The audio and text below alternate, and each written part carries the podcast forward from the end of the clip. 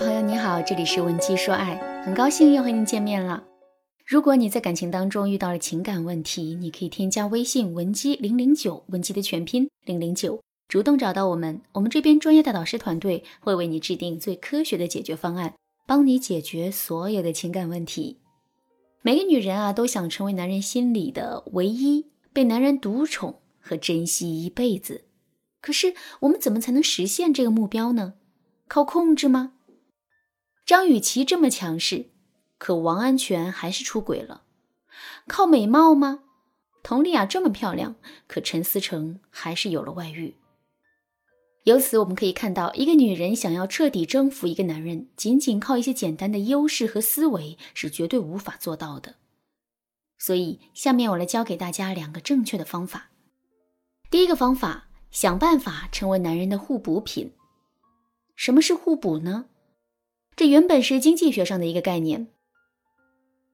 商品和商品之间的关系有两种，一种是替代关系，另一种就是互补关系。互补商品指的是两种商品只有相互协作，才能共同满足人的某一种需求。比如说，牙膏和牙刷就是一种互补关系，没有牙刷，再好的牙膏也无法刷牙；而没有牙膏，牙刷也无法独自起到清洁口腔的作用。另外，乒乓球和乒乓球拍，汽车和汽油，颜料和画笔等等，这些商品之间其实都存在互补关系。因为互补，所以呢，两件商品之间是绝不会互相抛弃的。抛弃了对方，自己也就瞬间失去了价值。这个道理放在感情当中也是一样的。我们想成为男人的唯一，想被男人永远独宠和珍惜，那么我们就要想办法。成为男人的互补品，怎么才能做到这一点呢？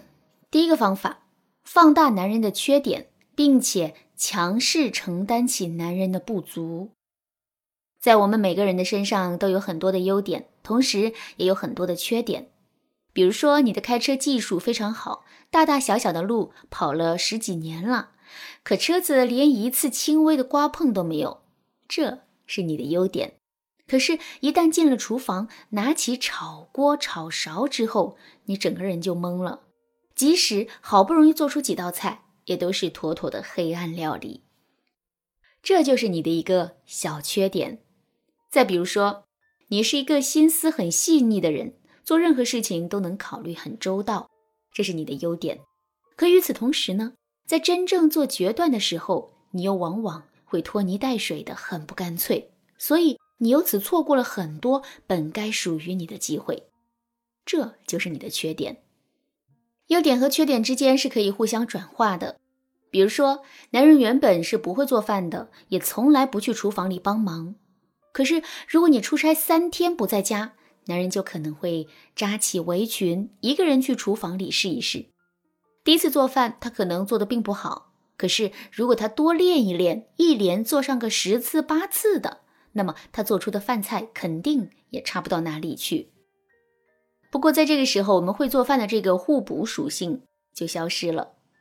其实啊，会不会做饭，这本身并不是什么原则性的问题，也不是什么大问题。再加上，如果我们觉得自己有能力，并且愿意承担起今后家里所有的饮食的话，那么我们就可以有意的减少男人学做饭的机会。同时，每当男人做完饭菜之后，我们也可以适当的给他一些消极的反馈，从而挫败他的积极性。这样一来，男人就会慢慢对做菜失去兴趣了。有了这个前提之后，我们再在男人面前多方位的展示自己厨艺方面的才能，那么男人在口腹之欲上就会对我们形成依赖的。第二个方法，在精神层面让男人对自己形成依赖。在生活技能上制造互补，这只是我们征服男人的第一步。在这个基础上，我们还要在精神层面制造互补，从而让男人彻底离不开我们。什么叫精神层面的互补呢？听我讲完学员小昭的例子，你就全都明白了。小昭今年二十八岁，是一家互联网公司的销售主管。小昭和老公小军呐是通过相亲认识的。第一次见面的时候，两个人聊得很投缘，所以之后他们很快就确定了恋爱关系，并且在半年后步入了婚姻。可是，在结婚后不久，两个人的婚姻呢就遭到了危机。事情是这样的，小昭本身就是那种女强人的类型，强到什么程度呢？有一个月，小昭带的团队业绩垫底，为了冲业绩，他竟然带着自己的整个团队和一大堆的洗漱用品，在公司里打起了地铺。十个人在一起同吃同睡，一起奋斗了一周的时间，最后硬是逆风翻盘，拿下了当月的销冠。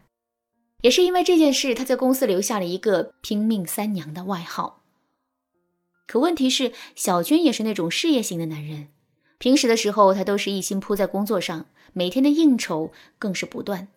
在这种情况下，两个人互相陪伴彼此的时间变得越来越少。